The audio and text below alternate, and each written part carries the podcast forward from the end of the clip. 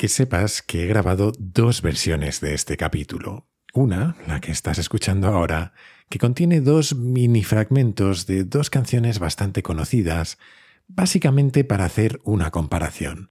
He investigado y me dicen que es legal. Supongo que lo descubriremos pronto. Y en cualquier caso, si trabajas en algún sello musical, espero que entiendas que es un pequeño homenaje. Y además seguro que los oyentes de Kaizen se van a comprar inmediatamente la discografía completa de sus autores. Piénsalo, es publicidad gratuita. Así que no me hagas retirarla, anda. Que la segunda versión que tengo está bien, pero queda más osita y cuento lo mismo. En fin, la suerte está echada. A finales de verano estaba yo trabajando mientras escuchaba de fondo un disco de Thin Lizzy llamado Black Rose, que fue grabado en los años 70. Yo siempre estoy a la última música, como ves, cuando de pronto escucho este punteo.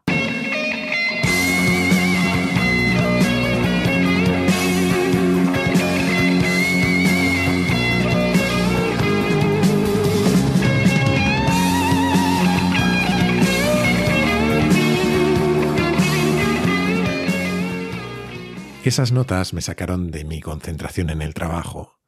¿Dónde he oído antes eso? Me puse a tararearlo una y otra vez, cosa que te voy a ahorrar para que no sufras mi falta de afinación hasta que caí. Es algo muy parecido a esto, ¿no?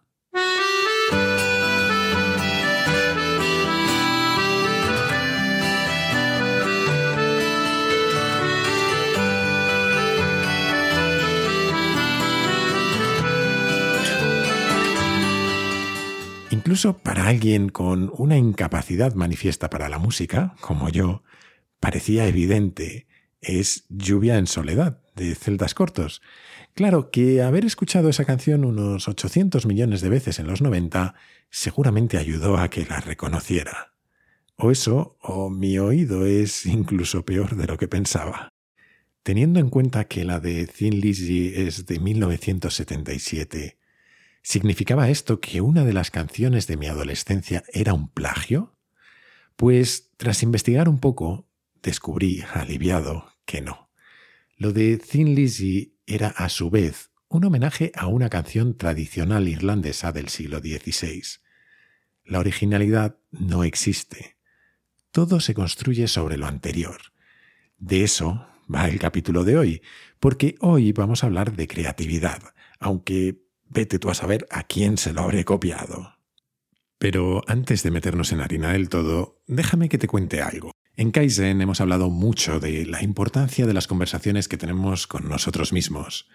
Parte de esas conversaciones creo que deberían ser sobre cómo estamos. Si estamos bien, pues estupendo, pero si no, también creo que es bueno normalizarlo. Nadie está siempre bien. A veces incluso necesitamos que nos echen una mano para estarlo. Y eso también deberíamos normalizarlo. Por eso me hace mucha ilusión que surjan iniciativas como Therapy Chat, el patrocinador del capítulo de hoy, que nos pone en contacto con el psicólogo más apropiado según nuestra situación y nuestras preferencias, para que podamos hacer terapia desde donde queramos, por videollamada y de forma totalmente confidencial, claro. Además, te ofrecen una primera sesión de 60 minutos completamente gratis y sin ningún compromiso, para que pruebes el servicio y veas si se adapta a ti. La mecánica es muy sencilla.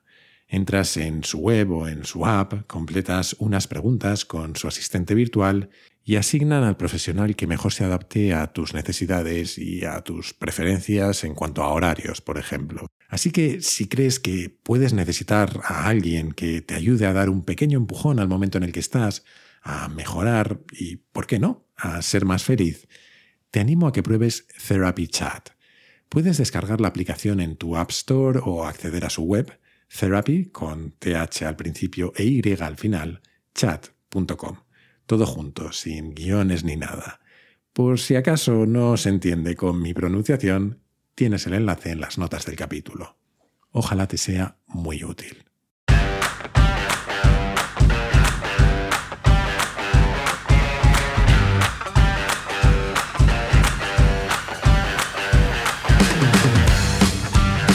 Soy Jaime Rodríguez de Santiago y esto es Kaizen, el podcast para mentes inquietas en el que te acerco a personas, a ideas y a técnicas fascinantes de las que aprender cada día.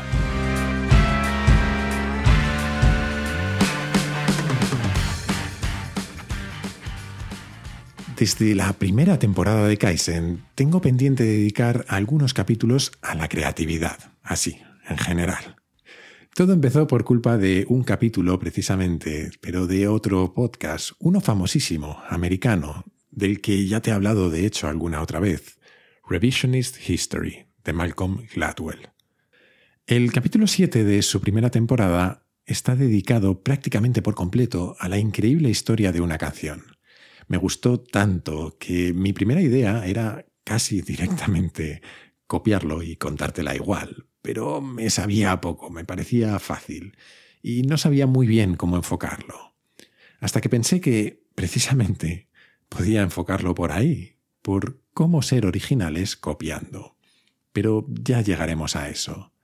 Primero vamos a por la historia de la canción, que te voy a resumir ahora, pero que te recomiendo mucho escuchar en el podcast de Gladwell, porque a mí al menos me parece una gozada. Antes de llegar a la canción, él empieza, eso sí, hablando de una teoría sobre la creatividad de David Gallenson, un economista de esos que opinan sobre cualquier cosa. Gallenson es un amante del arte moderno y en un momento dado se da cuenta de que hay dos trayectorias muy diferentes en los grandes artistas. Por un lado están aquellos que normalmente hacen sus mejores trabajos pronto en su vida, aquellos que tienden a trabajar rápido con ideas muy específicas de lo que quieren expresar y que son capaces de articularlas claramente desde casi el principio. Se preparan, planifican lo que quieren hacer y ¡boom! asombran al mundo. Galenson llama a estos artistas innovadores conceptuales. Picasso sería un ejemplo. Entró en escena a los veintipocos y, revolucionó el mundo del arte. Normalmente es gente como Picasso en la que pensamos cuando hablamos de genios. Pero Galenson dice que hay otro tipo de creatividad y otro tipo de genialidad, la que él llama la innovación experimental. Los innovadores experimentales son aquellos que nunca tienen una idea clara y fácil de articular, no saben bien dónde van ni realmente lo que están buscando. Trabajan por prueba y error, hacen infinitos bocetos y están permanentemente insatisfechos. Pueden tardar toda una vida en expresar lo que quieren expresar, incluso puede que nunca sepan si lo llegaron a conseguir. Un buen ejemplo, según Galenson, sería Cézanne. Seguramente tan famoso e importante como Picasso, tal vez el mayor impresionista, pero su genialidad y la de Picasso no podrían ser más diferentes. Cézanne nunca trabajó de acuerdo a un plan claro ni lineal. Básicamente hacía pruebas y versiones del mismo cuadro, una y otra vez, iteración tras iteración, intentando encontrarse por el camino con algo que no sabía que estaba buscando. Muchos de sus cuadros, de hecho, acabaron sin firmar porque para él no estaban terminados para hacer un retrato de su marchante le hizo posar cien veces, cien veces. Cézanne nunca terminaba. Esto es a lo que David Gallenson llama el genio experimental, y según él está presente en cualquier campo. Melville publicó Moby Dick con 32 años y lo escribió en un suspiro, mientras que Mark Twain publicó Huckleberry Finn bien entrado en sus 40 y tardó muchísimo en terminarlo porque se obsesionó con cambiar una y otra vez el final. Melville es Picasso, Twain es Cézanne. Orson Welles hizo Ciudadano Kane a los 24 años, Picasso. Alfred Hitchcock no alcanzó su plenitud hasta cerca de los 50, después de tirarse toda su carrera haciendo un thriller tras otro, jugando con el género una y otra vez. Cézanne. Esta es la explicación que dan Galenson y Gladwell en el podcast. A mí me parece una simplificación, pero vamos a comprársela al menos por un rato y sigamos. Porque para Gladwell, si hay un ejemplo máximo de la innovación experimental, es una canción que pasó desapercibida durante décadas, mientras su autor y otros cuantos más jugaban con ella hasta encontrar lo que escondía. La canción, que habrás escuchado muchas veces, es Aleluya, de Leonard Cohen. Compuesta por Cohen, ha sido versionada por una lista casi infinita de artistas. Rufus Wainwright, U2, Jeff Buckley, Bon Jovi, John Cale, Dylan. Ha salido en incontables veces en televisión y en el cine, y de un tiempo a esta parte es difícil encontrar, al menos en España, una boda en la que no suene. Hace unos años, Alan Light, un historiador musical, escribió un libro entero sobre esta canción. Se titula The Holy or the Broken, difícil de traducir y que tenga sentido. Algo así como lo sagrado y lo roto o quizás lo corrupto. Alan Light cuenta que en un encuentro en París en los años 80 entre Dylan y Cohen, que se admiraban mutuamente, Dylan fue uno de los primeros que le dijo, Me gusta mucho esa canción que has escrito, aleluya. ¿Cuánto tardaste en componerla? Y al parecer, Cohen le dijo que dos años, aunque, como él mismo reconoció más tarde, mintió, porque tardó mucho más. Claro que cuando Cohen le preguntó a Dylan cuánto había tardado él en componer I and I, la respuesta fue, nada, 15 minutos, como para no mentir. Dylan es Picasso, Cohen Cézanne. La realidad es que Leonard Cohen tardó cinco años en componer Aleluya. Finalmente consiguió grabarla en 1984 para un álbum llamado Various Positions. Pero cuando ya estaba todo grabado y lo llevó a su discográfica, la CBS, al escucharlo, el jefazo del sello dijo que ni de coña sacaban eso, que era un desastre. Acabó editado por un sello menor y nadie le prestó atención. Lo cierto es que la CBS seguramente tenía razón. Si lo escuchas, es la misma canción, pero le falta algo. Aún no está lista. Cohen siguió trabajando en ella, probando cosas en los conciertos, ralentizándola, haciéndola más larga, cambiando los primeros versos. Se hace al final como más oscura. Una noche está tocando esa nueva versión en Nueva York, cuando John Cale, una leyenda del rock and roll, la escucha y le pide que le mande las letras y le deje hacer él una versión. Cohen ha hecho tantos cambios para entonces y tantas versiones diferentes que le manda 15 páginas de letras. Cale decide quedarse con lo que más le gusta y cambia algunas referencias y vuelve a hacerla más bíblica, como la primera versión de Cohen. Para muchos, Cale es quien consigue dar con la tecla, pero aún así su versión también pasa desapercibida. Se incluyó en un disco homenaje a Cohen que se editó en 1991 y que casi nadie compró. Una de las pocas personas que lo hizo fue Janine, una fan de Leonard Cohen, que era muy amiga de un desconocido cantante llamado Jeff Buckley. Cuando Buckley escuchó la versión de Cale en su apartamento, decidió inmediatamente que necesitaba hacer él su propia versión. La tocó en directo en un minúsculo bar de East Village, donde la escuchó un ejecutivo de Columbia Records, que le propuso grabar un disco. Fue Grace, el primer y último álbum de Jeff Buckley, donde estaba su versión de Aleluya. Esa es seguramente la versión que más veces has escuchado. Es probablemente la más famosa, y si lo piensas, es Buckley versionando a Cale, versionando a Cohen, versionándose a sí mismo y todas las que han venido después son versiones que se añaden a esta enorme cadena recursiva. Pero para que esas pasaran, para que se hiciera famosa, aún faltaba un último y triste detalle. Ahora Buckley es un nombre bastante conocido y una de las grandes influencias de gente como Radiohead o Coldplay, pero cuando se publicó su disco, en 1994, pasó sin pena ni gloria llegó al número 160 en la lista de éxitos o algo así. Era el mismo artista y la misma música que le hizo famosísimo después, pero no le interesó a nadie hasta que en 1997 sucedió algo trágico. Él estaba en Memphis preparando su segundo disco con su banda.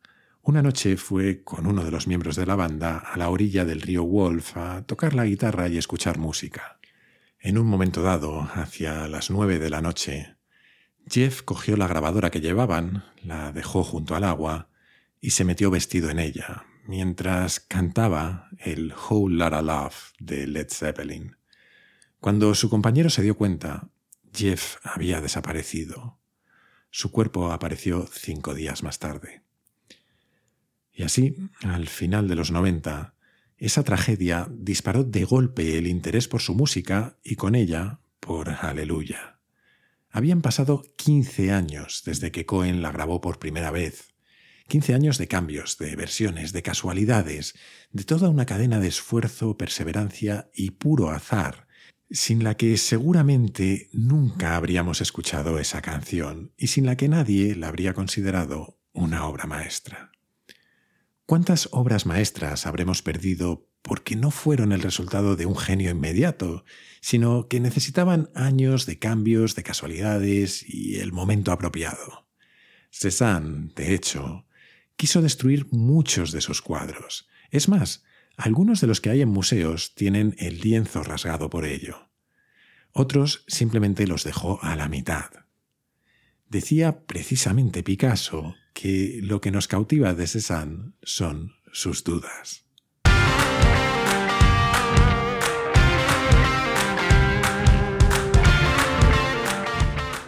En realidad, casi todo en Kaizen está robado, como esta historia que te acabo de contar. Está todo basado en el trabajo de otros, y lo digo sin ningún pudor, porque de manera intuitiva toda mi vida he sentido que cuando afrontamos cualquier proyecto creativo, lo hacemos juntando piezas de diversas fuentes que nos han marcado, muchas veces de manera inconsciente. Es eso de subirnos a hombros de gigantes, de lo que hemos hablado alguna vez. Y luego, eso sí, hacemos la mezcla y la adaptamos a cómo somos y cómo vemos el mundo cada uno de nosotros. Al menos esa ha sido mi experiencia en cada cosa mínimamente creativa que he intentado.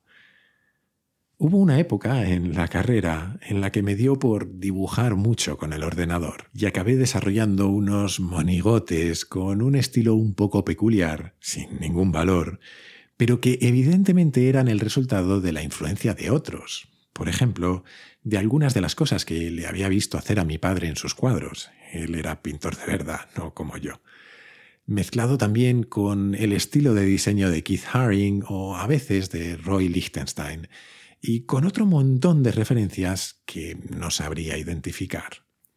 Recuerdo que había uno en concreto que básicamente era un personajillo regando tres flores que llevaba en el bolsillo de la camisa.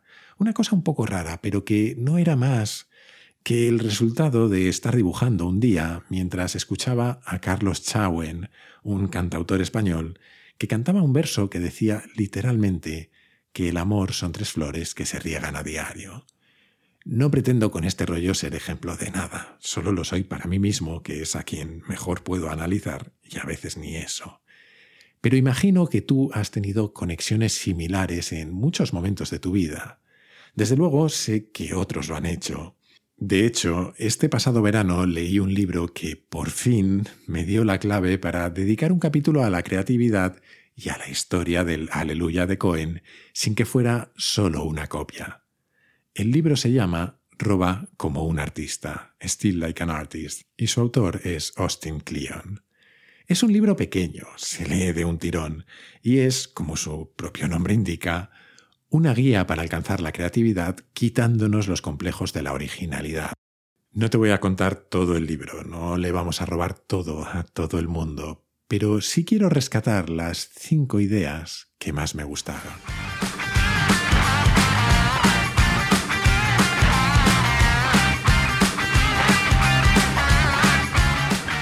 Número 1.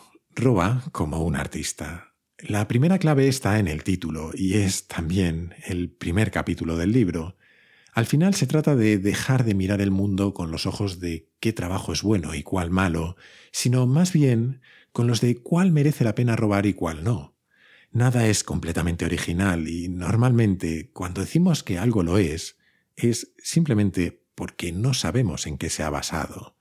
Liberarnos de la presión de la originalidad es una forma de dejar de intentar hacer algo a partir de la nada y de aprovechar nuestras influencias, porque todos las tenemos, somos una mezcla de todo lo que dejamos entrar en nuestras vidas.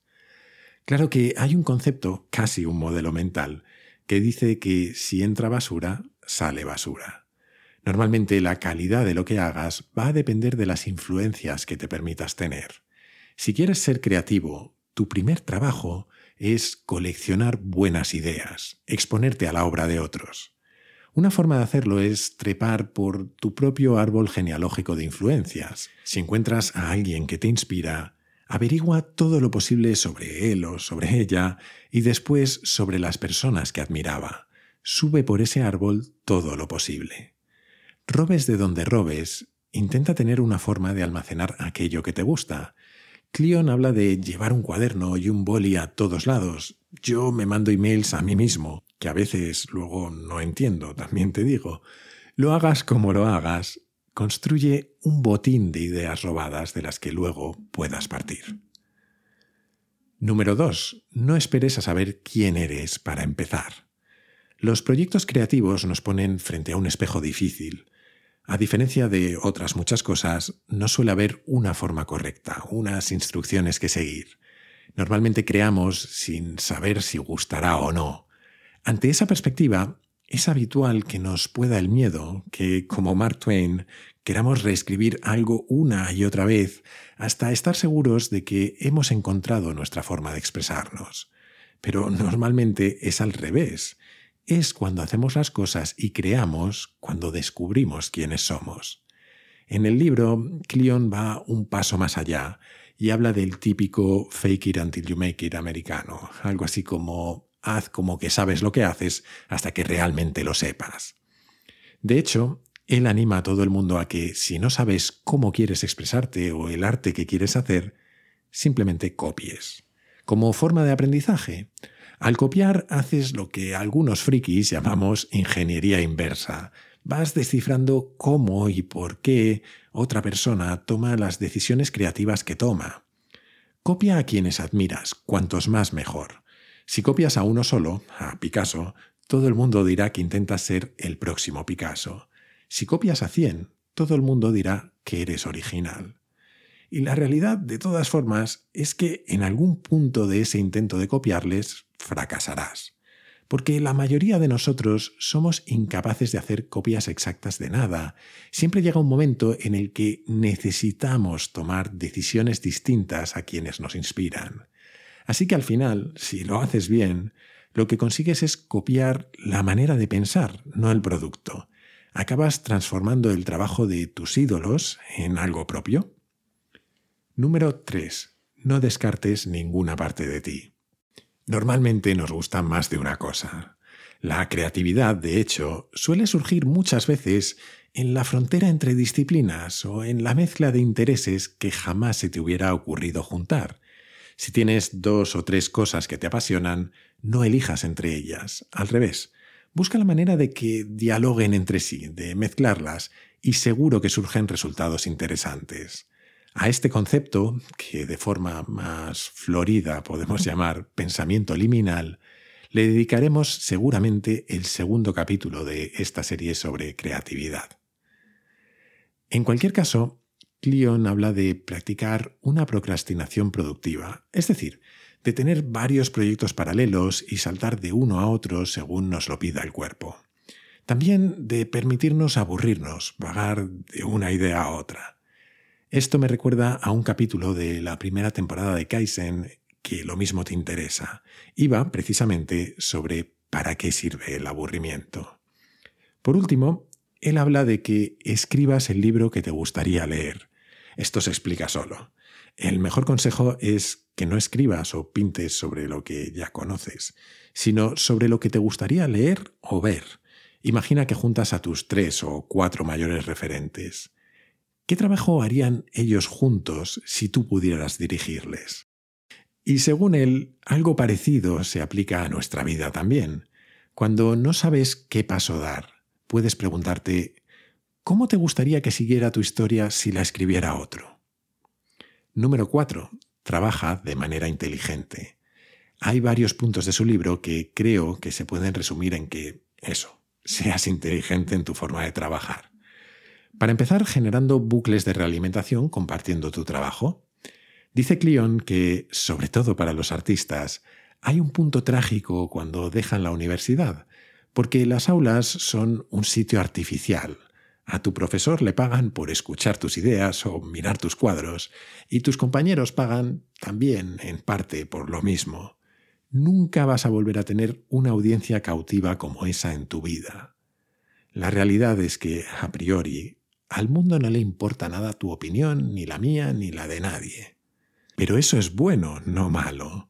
Solo quieres que te presten atención cuando consigues hacer un buen trabajo. Antes te puedes permitir experimentar, divertirte, hacer lo que quieras. Cuando eres desconocido no tienes ninguna imagen que gestionar. Una vez que la gente empiece a prestarte atención, te va a costar mucho más mantener esa libertad. Así que disfrútala. Comparte lo que hagas, aunque no estés aún 100% orgulloso de ello. Cuenta tu proceso creativo, invita a otros a participar y por el camino aprenderás. Una segunda idea sobre cómo trabajar de manera más inteligente es que mantengas dos espacios de trabajo. Uno que él llama analógico, sin nada electrónico, y otro digital. Cleon es un enorme defensor del trabajo analógico. Dice que deberíamos intentar encontrar maneras de involucrar a nuestro cuerpo en lo que sea que estamos haciendo, de trabajar directamente con nuestras manos, porque eso libera nuestra creatividad. Dice también, y creo que algo de razón tiene, que los ordenadores despiertan al perfeccionista estricto que todos tenemos dentro, porque empezamos a editar nuestras ideas antes de haberlas articulado por completo. La última idea sobre cómo trabajar de manera inteligente tiene que ver con usar las limitaciones a nuestro favor.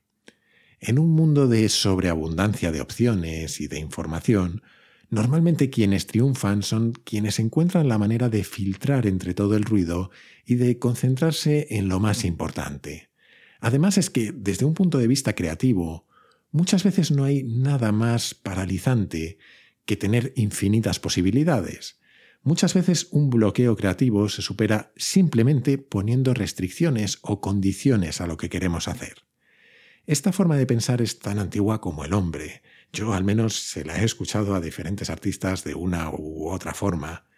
Un ejemplo que me gusta mucho es el de Rodrigo Cortés, el director de cine, que decidió, en un momento dado, hacer una película que transcurriera íntegramente dentro de un ataúd. Con todas las dificultades que eso conlleva, inmediatamente te da el terreno de juego y te reta. A partir de ahí toca usar la creatividad. Y número 5. Sé aburrido. La última idea que quiero rescatar de Cleon es muy tonta, pero como yo también soy un firme defensor de ella, no me he resistido. Es lo que él llama ser aburrido. Y cuando habla de ser aburrido se refiere a la importancia de tener controlado lo esencial para poder hacer un buen trabajo creativo. Literalmente habla de que desayunes bien, hagas ejercicio, des paseos o te asegures de dormir suficiente, de que te mantengas alejado de las deudas y aprendas a ahorrar, o de que conserves tu trabajo mientras te proteja del estrés financiero.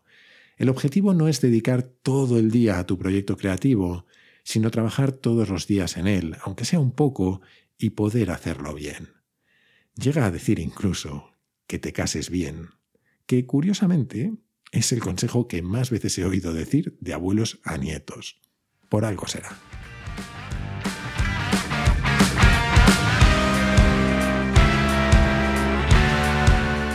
Y hasta aquí el capítulo de hoy. No sé si te habrá parecido original o una burda copia, pero espero que pueda inspirarte hasta la próxima semana.